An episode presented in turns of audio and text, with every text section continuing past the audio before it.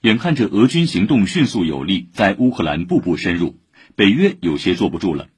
二十五号，北约在召开紧急会议后宣布，将调动快速反应部队，以回应俄在乌开展的特别军事行动。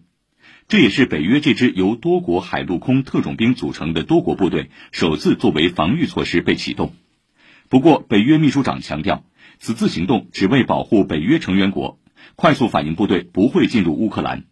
因为其并非北约成员。美国国务卿布林肯昨天宣布。美国将向乌克兰提供总价达3.5亿美元的军事援助，以帮助乌方抵御俄罗斯在乌境内进行的军事行动。自去年以来，美国向乌方提供的军事援助总价已超过十亿美元。德国总理舒尔茨昨天表示，将向乌克兰提供一千枚反坦克武器和五百枚毒刺级地对空导弹。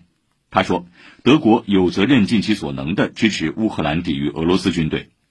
此举标志着德国的路线发生重大变化。此前，德国一直奉行不向冲突地区运送武器的政策，拒绝向乌克兰提供致命性武器。